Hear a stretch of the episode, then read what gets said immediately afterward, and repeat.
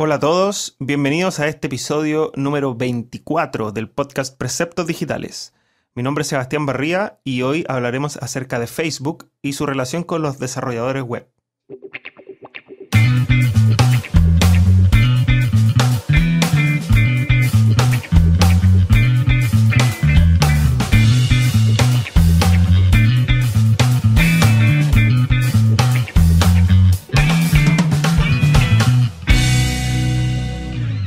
Bueno, es un poco extraño que yo hable acerca de, alguna plataforma en específico, porque los que escuchan este podcast hace tiempo ya se habrán dado cuenta de que no me gusta mucho hablar de frameworks específicos o de plataformas específicas o de funciones específicas. La verdad es que eh, pretendo que este podcast con el tiempo no vaya quedando obsoleto. O sea, no es que alguien escuche el primer episodio que hablaba, que me parece, de diseño de sitios web eh, y que, no sé, después de un año ya eso no se aplique porque dependía de ciertas características o de cierto programa.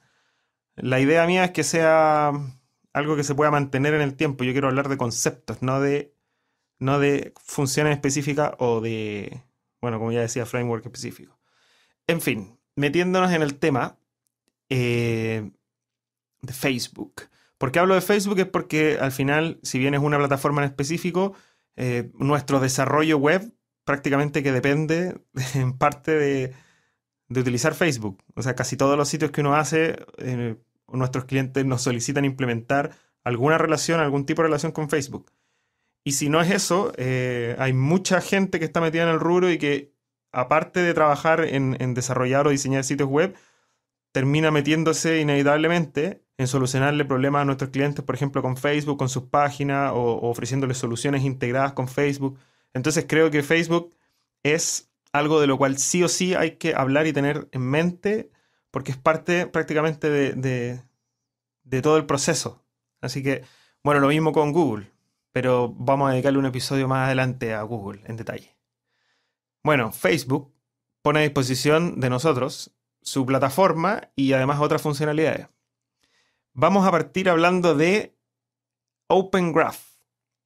Eh, en este caso vamos a hablar de las etiquetas que se utilizan para implementarlas dentro de nuestro sitio web. Pensando en, eh, algo así como vamos acercándonos a Facebook en el, a lo largo de este podcast. Vamos a partir fuera de Facebook. Entonces vamos a hablar acerca de nuestro sitio web.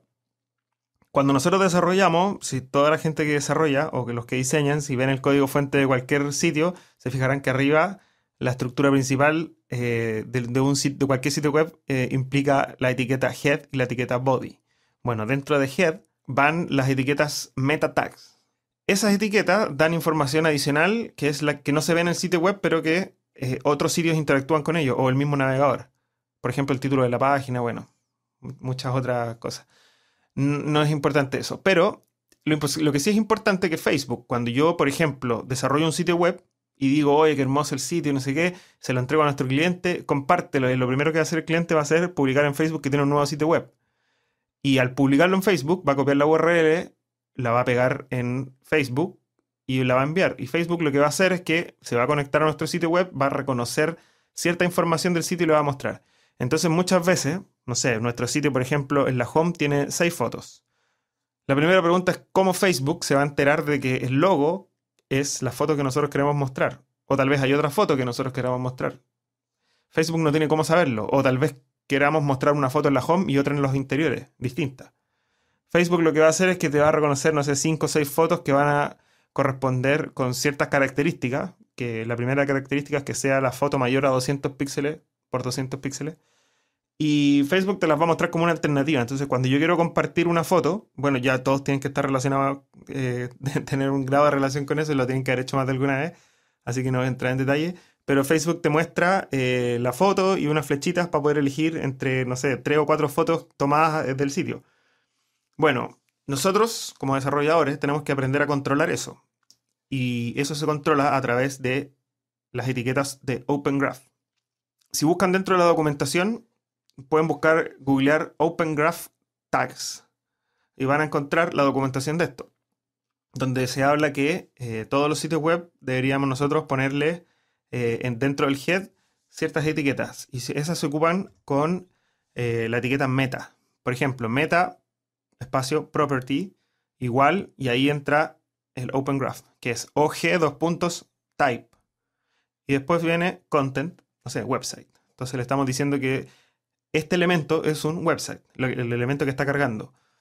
Hay varias de, de estas etiquetas y las esenciales para poder tener un sitio web eh, que esté relacionado a Facebook en ese sentido son estas. Eh, title, primero, eh, donde vamos a explicar obviamente el título que queremos que aparezca como en Facebook. Si se fijan, cuando uno comparte, aparece en negrita al principio, aparece, aparece el link y debajo aparece como una caja, donde va a estar la foto, arriba a la derecha con negrita, el título, que es este title que acabo de mencionar, la URL que queremos compartir, bueno, una serie de, elementos.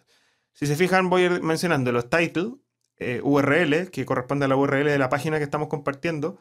Cuando la gente le haga clic, va a llegar a esta URL. Eh, la imagen, según yo estuve investigando por ahí en la documentación, eh, y bueno, si bien siempre va cambiando, en este minuto la imagen ideal que uno debería poner es una de 1200 por 630 píxeles. Y eso es porque eh, por los aparatos, equipos eh, con pantalla retina. En general, no ser un computador normal es de la mitad, 600 por, no me acuerdo, 315 debe ser. Eh, pero, pero claro, Facebook te pide que idealmente uno suba de 1200 por 630. Con eso se aseguran de que Facebook después cuando achica la foto y todo siempre se va a ver bien hasta el tamaño máximo que tiene. Hay otras etiquetas como description, donde van a poner obviamente la, descripción, que es lo que sale debajito de este título negrita en Facebook, va a aparecer publicado, una descripción cortita. Site name, también donde aparece el que aparece más abajo en, la cajita esta de Facebook. Ahí hay otra etiqueta que se llama app-id. Y ese app ID corresponde, eh, suponiendo que nosotros hayamos creado una aplicación en Facebook, que más adelante voy a hablar de eso, eh, nosotros deberíamos poner ahí el, ID de nuestra aplicación para que Facebook eh, la relacione a los insights, o sea, en el fondo como las estadísticas que Facebook genera. Entonces, de una manera está nuestro sitio web, queda como en contacto, por decirlo así, con Facebook. Todo esto, la pregunta aquí es cómo sé si lo estoy haciendo bien o lo estoy haciendo mal, o cómo sé yo lo que hace Facebook, qué es, qué es lo que sabe Facebook de mi sitio. A mí ya me ha pasado, así que les, les transmito mi experiencia. Cuando uno termina un sitio y no ha implementado el Open Graph Tags, uno copia la URL, la pega en Facebook y sale cualquier cosa. Para saber lo que está leyendo Facebook, existe, que lo pueden googlear, Facebook Debugger. Debugger, se escribe con 2G. Eh, ahí lo que uno hace es pegar la URL del sitio o, o, la URL en específica. Por ejemplo, si es una tienda online, yo pego la URL del producto en específico que estoy viendo y le digo a Facebook que me muestre lo que, lo que él tiene en su memoria, en su caché, porque a todo esto, no lo había mencionado, Facebook almacena un caché de los sitios. Entonces, aunque, aunque yo modifique este sitio, si en algún minuto yo ya compartí anteriormente o intenté compartir este sitio, Facebook ya guardó una memoria. Entonces, nosotros como desarrolladores tenemos que ir metiéndonos a este debugger y decirle que obtenga una nueva información porque si no va a seguir usando su caché, no sé cuánto tiempo dura ese caché de Facebook. Entonces nos vamos a partir la cabeza sin saber por qué no cambian la, información. Pero bueno, con esta herramienta que, da Facebook, lo podemos forzar a que obtenga nueva información. Si nosotros no implementamos el Open Graph Tags, Facebook va a tratar de leer de ciertas partes, va a leer ciertas fotos, como ya decía, que cumplen ciertas características, va a leer el title, va a intentar leer algo por ahí a ver qué pilla y te va a mostrar algo que no sabemos lo que puede ser si ya lo implementamos, Facebook te va a ir diciendo, eh, por ejemplo, la imagen que seleccionaste, eh, no sé, es muy pequeña, o la, descripción es corta, o la URL no coincide con la URL que me estáis mandando. Por ejemplo, si yo eh, le mando mi sitio.com, pero resulta que en la etiqueta de URL yo le estoy mandando otra URL, Facebook no me va a alegar de que no coinciden y por lo tanto me va a pedir que lo corrija. Con esa herramienta nosotros podemos controlar y así nuestros clientes, porque a mí me ha pasado, bueno, de repente le entrega un sitio y, ellos mismos te dicen, oye, acabo de compartirlo en Facebook y no, y no, no, no se ve la foto, no se ve el logo, no se ve, se ve una foto, nada que ver, no sé. Bueno, eso ya pueden saber cómo manejarlo para los que no sabían. Y para los que sabían, está bien. ¿Qué les voy a decir? Otra alternativa, ahora ya metiéndonos más en Facebook, es utilizar los plugins sociales de Facebook, que también son así como, algo así como eh, a libre disposición. Los típicos plugins es el, ese que aparece me gusta, por ejemplo. ¿Cuánta gente yo puedo publicar en el sitio una típica caluguita de Facebook donde dice like o me gusta y aparece, por ejemplo, no sé, tengo 350 me gusta. Bueno, la verdad es que lo que pasa es que yo no soy muy de la mentalidad de usar este tipo de herramientas porque pienso que si las personas quieren compartir algo, igual se las van a ingeniar, igual van a copiar la URL y la van a pegar o incluso, o sea, muchas veces yo comparto, hago, hago las cosas así, copio la URL y la pego en Facebook sin ni siquiera apretar la cajita de compartir porque prefiero hacerlo yo, no sé. La verdad es que a mí no me llama la atención, entonces no, no sé. Bueno. Eh, hay otras herramientas de como el, Page Plugin. El, el, típico que se pone, por ejemplo, en un sidebar, si uno tiene un WordPress, y dice, te sale como una especie de resumen de tu página. Bueno, también en ese, ese es el típico que todos ponen como para rellenar porque le quieren poner algo en el sidebar y no tienen nada que poner. Y lo mismo con Twitter. No, la verdad es que yo creo que ese tipo de herramientas, en mi opinión personal, lo recalco, como que ya están obsoletas, ya prácticamente no se utilizan, tampoco te aportan mucho. Si alguien quiere que quiere encontrar en Facebook porque le interesa lo que tú estás proponiendo, te va a ir a buscar y va a buscar tu página. E, esa cajita que sale al lado, al final es para ensuciar la página. Eso es lo que me pasa a mí. Con todas estas cajitas botoncitos de like, eh, enviar y compartir, envíatelo a un amigo, no sé cuánto, eh, encuentro que es basura que está metida en el sitio. El que lo importante es que el que quiera compartir en Facebook y quiera integrar nuestro sitio a Facebook, eh, enviándoselo a sus amigos, lo que sea, al, momento de hacerlo, todo funcione bien. Y para eso es más importante, a mi juicio, usar bien el Open Graph Tags. Con lo que sí me quedo yo es con la caja de los comentarios. Lo bueno de esa caja de comentarios es que uno la puede implementar, por ejemplo, si tengo un blog, yo puedo, en vez de utilizar eh, los comentarios de WordPress, yo podría utilizar la caja de comentarios de Facebook. ¿Por qué digo esto? Porque lo bueno es que Facebook permite viralizar. En el fondo, si alguien comenta, es muy probable, aunque uno le voy a sacar el check, pero es muy probable que esa persona comparta ese comentario en su muro y por lo tanto eh, nosotros como amigos, los amigos de esa persona, vamos a ver que él comentó y publicó y le vamos a hacer clic y vamos a llegar a ese, a ese sitio web. Eh, creo que eso, que esa caja de comentarios, para los que, los que les interesa utilizarla, eh, es mucho más potente que cualquiera de los otros social plugins que para mi juicio son basura.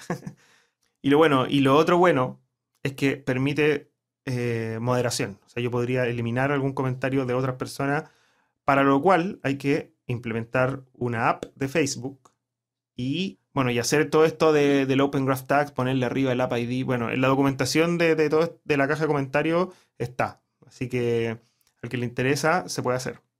Aunque a mi juicio, nuevamente, eh, no sé si, si la caja de comentarios de Facebook es tan flexible. El tema de las notificaciones, por ejemplo, yo he implementado cajas de comentarios eh, y lograr que me, o sea, en el fondo no, logro que me lleguen las notificaciones. Bueno, tal vez yo todavía no descubro cómo implementarlo. Pero hasta donde yo sé, no es que uno integre una cajita de esta y, Facebook te mande un mail o te avise por algún lado cada vez que alguien comenta en un sitio web. Lo que sí sé que uno puede eh, entrar a un lugar, a una, una, página de Facebook, donde uno puede moderar todos los comentarios y ver los que han hecho, pero Facebook no te va a ir a avisar a tu, a tu correo. Bueno, así que si alguien sabe cómo se hace, que me pase el dato, por favor, porque yo nunca lo he logrado hacer. Bueno, ya ahora, un poco más dentro de Facebook, nuevamente, es hablar acerca de la API de Facebook. A mí me ha tocado trabajar con la API de PHP y la de JavaScript. La verdad es que las dos, con las dos se consiguen prácticamente los mismos resultados eh, cuando uno necesita compartir o publicar cosas en Facebook. Bueno, si se fijan, o sea, cada vez que uno necesita utilizar la API, va a tener que implementar sí o sí, crear una app, una aplicación de Facebook. Esto se hace ingresando a developers.facebook.com. Ahí ingresan con su cuenta y crean una nueva aplicación de Facebook. Y bastante simple, la verdad, es seguir los pasos, siguiente, siguiente, siguiente te va a pedir la URL y qué tipo de aplicación va a ser. Si es, por ejemplo, quería hacer una pestaña en Facebook o una aplicación para móviles o, una aplicación para loguearse. Bueno, ahí ustedes tienen que ir definiendo. Pero la verdad es que es bastante simple y, ah, Facebook te da un key y una, un secret key. Entonces el key, eh, que corresponde al app ID, en el fondo es tu ID que te da como aplicación, que sería como el key en este caso, esa es, pública, en el fondo es el que yo pongo en el Open Graph Tags, cuál sería la ID de mi aplicación, eh, esa se utiliza, esa no, hay problema con pasársela a todo el mundo. Pero cuando uno ya tiene que interactuar con Facebook y pedirle cosas o publicar cosas o extraer cosas, uno ya empieza a usar el App Secret, que es como tu contraseña. Y es así, obviamente no hay que dársela a nadie. Bueno, eh, lo bueno de esta API es que permite interactuar realmente con programación, así que ahí hay que tener un poco de conocimiento. A pesar de que la verdad es que está prácticamente los típicos ejemplos están todos documentados en Facebook, o sea, es copiar, pegar y, ver qué pasa. Y muchas veces funciona. Uno de los, de los casos muy útiles, y que es, eh, por ejemplo, cuando uno desarrolla sitios web del tipo red social o algo así, o que necesita que hayan perfiles de, usuarios, está la funcionalidad de extraer la foto de perfil, que esto ni siquiera requiere autorización, o sea, en el fondo es eh, llamar una URL y mostrarla. Entonces es bastante simple. Yo llamo a una URL y esta URL me redirecciona la foto y me la muestra. Fin, no tiene más ciencia. Eh, ese es como el nivel 1, nivel básico. Pero después ya cuando uno necesita hacer cosas un poco más complejas, por ejemplo, registrar un usuario en un sitio, eh, ahí sí se requiere autorización. Y ahí sí se requiere implementar bien la API con el secret y con, un poco más de código. Pero, por ejemplo, que es ese ejemplo de eh, registrar un usuario en un sitio, también típico ejemplo de red social, sitio tipo red social, o, un sitio que yo necesito que las personas se logueen con eh, Facebook. Como me gusta hacerlo a mí, es que creo un botón de Facebook donde la gente al hacerle clic, el sistema va a la URL de Facebook. Todo esto se hace con la API, así que se hace automático. Pero finalmente llega a Facebook y Facebook le dice, autorizas tú a esta aplicación a que obtenga ciertos datos y entre esos datos, ojo, le mando, le solicito el email. Eh, en la aplicación se van a fijar donde dice scope. Ahí yo le digo qué cosas necesito y entre esas la que yo necesito es el email. Por lo tanto, la persona le pone sí, ok, siguiente y se devuelve a mi aplicación o sitio web y se devuelve con ciertos datos. Y ahí yo puedo ya obtener el mail de la persona. Una vez que la persona autorizó la aplicación, yo puedo iniciar Facebook con la API y pedirle los datos, como por ejemplo el mail de este usuario. Entonces yo con eso ya tengo el control, por decirlo así, y puedo buscar en mi base de datos si el tipo existe, lo dejo pasar, porque Facebook me dio su mail. Y si el tipo no existe, lo registro o lo mando a una página de registro. Lo puedo registrar, por ejemplo, que creo que es lo más simple, registrar al usuario y mandarlo una vez así como ya lo guiado al sitio, eh, diciéndole eh, acepta los términos y completa tu perfil. Entonces, en el fondo, como que lo, si el tipo no estaba registrado, yo lo registré automáticamente gracias al mail, que es lo que me interesa validar, y en el fondo lo obligo a terminar el registro. Es así de simple. Lo otro es desarrollar alguna aplicación eh, que publique a nombre del usuario. Eso ya es, a esta altura, más complejo, porque se requiere tener permisos para publicar en el perfil del usuario. Y antes, había un permiso que era para, esta aplicación va a tener permiso para, publicar en tu muro, no sé si se acuerdan. Bueno, eso hace un tiempo lo eliminaron. Y ahí fue el caos.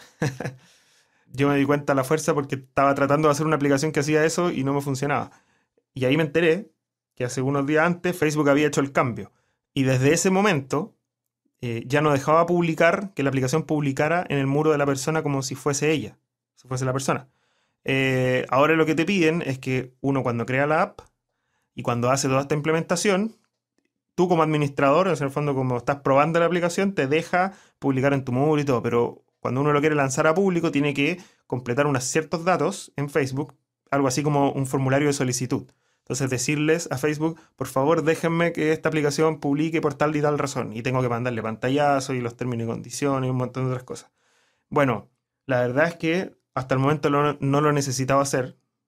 Así que no sé cuánto, no sé si se demoran la verdad en responderte los tipos de Facebook o si te ponen muchas trabas. Pero sí sé que eh, la traba ya está y que hay que eh, solicitar el permiso que Facebook te autorice a que tu aplicación pueda publicar en el muro de una persona. Bueno, el, el resto de las funcionalidades de la API están todas documentadas y la verdad es que está limitado por, por lo que te puede ofrecer Facebook en el minuto, pero la verdad es que lo que, lo que ofrece Facebook ahora no es lo mismo que va a ofrecer en un año más probablemente. Así que no quiero hablar en detalle de las cosas, pero estas típicas funcionalidades de extraer la foto, de registrar a un usuario eh, o de publicar en, algún muro o algo así, es como lo estándar que se utiliza y que se ha utilizado siempre. Y eso probablemente va a seguir estando. Em, un tip que puedo darles es que cuando uno trabaja con la API, si se fijan todos los ejemplos de la documentación, cuando se hace, eh, se llama, por ejemplo en JavaScript, se llama al, al, JavaScript que en el fondo carga la, funcionalidad de Facebook en nuestra página, fíjense que por ahí va a decir siempre el, tema del idioma, va a decir, entre medio va a decir en-us con mayúscula. Y eso significa que es la librería que está cargando de Facebook es la librería en inglés. Y por lo tanto, cuando nosotros implementemos algo, si me quiero, eh, no sé, compartir, va a decir share. Y para poder cambiar eso, hay que reemplazar simplemente esas letras por es-es mayúscula. Que en el fondo le estamos diciendo que cargue la misma librería, pero en idioma español de España y no en inglés de Estados Unidos. Y bueno, obviamente se puede aplicar con cualquier otro idioma. Bueno, ahora ya dentro de Facebook eh, existen las famosas apps para Facebook. Ya, ya no tenemos relación con el sitio, en el fondo ya estamos entrando en, Facebook. Una de las cosas que, antes hacía mucho de estas aplicaciones era que uno desarrollaba una aplicación, por ejemplo, un concurso, para uno de nuestros clientes, lo publicábamos en, su fanpage y resulta que el concurso, el paso uno era darle clic en me gusta y comienza a participar. Entonces, en el fondo, uno primero hacía me gusta, después de hacer me gusta, recién ahí uno podía apretar el botón de participar y ahí empezaba, ahí autorizaba la aplicación y empezaba a jugar, por ejemplo. Bueno, hace un tiempo, que ya a esta altura de haber sido hace un año, eso eh, lo eliminaron. Y en el fondo Facebook, por un tema de, que no se obligue a la gente a participar, porque ese era, ese era el truco. Todas las empresas inflaban sus números con miles de me gusta simplemente porque ofrecían premios. Eh, Facebook después en algún minuto dijo, ok, si tú quieres que las personas le pongan me gusta a tu página, que sea porque tu página es buena y no porque lo estás obligando con premios. Que dentro de todo es lógico, está bien. Bueno, así que ya no se puede hacer eso y ahora las aplicaciones son realmente aplicaciones para el que las quiera participar, para el que las quiera ocupar, por placer. bueno, y si hay un premio por medio también. Pero ya no, no se van a inflar los me gusta de las páginas. Bueno, la verdad es que en el tema de apps para Facebook no puedo hablar mucho más de lo que ya hablé, de utilizar la API y utilizar la creatividad para poder hacer ciertas cosas. Eh, ver qué datos te devuelve Facebook de los usuarios y ver qué puedes hacer con eso, o pedirle ciertos permisos para ciertas cosas. Con respecto al diseño, yo estuve hablando con mi esposa, que es diseñadora gráfica, que ella trabaja con nosotros en la empresa y todo, y, y bueno, muchas veces le ha tocado diseñar cosas para Facebook, pero claro, me decía, en la práctica no hay mucho que decir, pues, o sea, de seguir ciertas, ciertas normas, como antes era el tema del me gusta y era una página que había que hacer con ciertas características, ahora ya no existe, ya no se puede hacer esa página, y, la verdad es que más allá de, ajustarse al, ancho de Facebook y tal vez a un alto, no hay mucho más que saber, el resto es creatividad y, marketing nomás, cómo hacer algo que llame la atención y que sea fácil y simple de usar. Así que bueno, no diré mucho. Hay que seguirle el ritmo a Facebook y estar siempre atento eh, a, los tamaños, sobre todo cuando uno trabaja, no sé, pues con estos tabs de Facebook. Eh, y a la, el mismo Facebook te va diciendo, cuando uno crea una aplicación y uno necesita ponerle la fotito de perfil, te va a decir eh, el tamaño y todo. Así que la verdad es que no hay mucho que decir. Next. Bueno, ya para cerrar el episodio, ¿qué podríamos ofrecerle nosotros a nuestros clientes? Una de las cosas que podemos ofrecer, si es que las manejamos bien, es el tema de Facebook Ads, que no lo había mencionado antes, pero es, un, es otro, otra cosa que nos ofrece Facebook. Eh, y que nosotros como desarrolladores web, estoy pensando algo así como abarcar un poco más allá de simplemente desarrollar un sitio, eh, nosotros podríamos ofrecer a nuestros clientes implementarle Facebook Ads. Es un poco más complejo y, o sea, no, no, es tan complejo, pero hay que saber ciertas cosas que no están relacionadas al desarrollo web, sino que es más marketing. Y bueno, hay que se paga con tarjeta de crédito y hay que ver ahí cómo hacerlo para poder cobrarle al cliente, eh, ese tipo de cosas. Pero eh, es una posibilidad. A eso voy. Lo dejo planteado. Eh, lo otro que se puede hacer es personalizar o corregir el perfil de Facebook. A lo que voy con corregir es que hay muchos clientes que tienen su perfil de Facebook creado hace mucho tiempo y que uno se mete y son páginas de personas. Por ejemplo, hay una empresa que me gusta a mí que se llame Acme. y, si yo me meto a Facebook, dice, eh, no sé, empresas Acme y me sale la foto, qué sé yo, y me dice agregar a mis amigos. Entonces resulta que muchas veces yo no puedo ver la información que ellos publican porque no soy amigo. Bueno, eso tiene ciertas problemáticas para nuestros clientes y nosotros cuando le ofrecemos un sitio web es una de las cosas que tenemos que fijarnos. Cómo ellos publican en Facebook y cómo tienen su relación en Facebook. ¿Tienen un fanpage? Porque si tienen una página de amigos, yo no, la gente no le puede decir me gusta. La gente tendría que solicitar la amistad y ahí ya se pone complejo. Pues la gente ya a esta altura ya sabe y no lo hace. Pero em, es algo que nosotros podemos hacer. Podríamos ofrecerle, si vemos que él, la persona o la empresa tiene un perfil de persona, siendo que debería ser un fanpage, nosotros podríamos incluir en nuestro presupuesto, cobrarles eso, transformar su eh, perfil de persona a fanpage. Y de hecho hay, una, hay como una funcionalidad de Facebook que permite hacer eso. Es un poco rebuscado y un poco más complejo de encontrar, pero está, se puede porque nosotros lo hemos hecho, por ejemplo. Uno puede convertir las personas a páginas sin perder los fans. De hecho, esa es la gracia, si no, para eso la elimino y creo una nueva. Pero sin perder los fans. El sistema te los, te los agrega. Entonces, cuando, claro, uno tiene 20 fans, tal vez da lo mismo. Pero cuando uno tiene 3.000 fans o 5.000 o 10.000 o 1.000, tal vez después de dos años, no es, eh, muchas veces por eso los clientes no hacen las cosas y los dejan ahí. Bueno, se puede hacer. Eh, el personalizar el perfil es porque tal vez los clientes tienen los sitios obsoletos, pasa mucho, y tal vez las la, fotografías que tienen no están optimizadas, son muy viejas o son muy... Tal vez las subieron cuando tenían otro tamaño en Facebook, que eso, bueno, ya ha pasado harto tiempo desde que cambiaron los tamaños en Facebook de las fotos la última vez, pero, pero bueno, es una posibilidad. Lo, lo que hay que hacer, junto con el sitio, insisto, es verle el perfil de Facebook a nuestro cliente y ver qué hacen con ese perfil de Facebook, cada cuánto lo actualizan, si hay interacción, y para que nuestro desarrollo de sitio además considere mejorar eso o considere de alguna forma acoplarse mejor a Facebook, si es que el cliente no lo tiene, no lo tiene en mente o nunca lo ha tenido en mente. Al personalizar, uno podría, por ejemplo, completar el timeline. El timeline eh, no es solo que lo que yo vaya publicando se va poniendo en orden cronológico, sino que además yo puedo forzar y poner el día, no sé, 20 de marzo del año 82 se creó la empresa. Ese tipo de cosas también se pueden agregar y se pueden agregar hitos y eventos. Entonces también es algo que nosotros podemos ofrecerle a nuestro cliente. Esto yo lo estoy planteando como, como ya abriendo un poco más la mente y, tratar de incluir ciertas cosas en nuestros presupuestos que podamos manejar nosotros. Eh, ajustar, bueno, como decía, las fotografías de perfil, el background, tal vez hacer algo creativo con eso. no sé si han visto por ahí, pero hay perfiles que son bastante creativos, porque en el fondo va la foto de fondo y va la foto cuadradita chiquitita que es la del perfil. Estoy hablando de un perfil de página, de, un fanpage.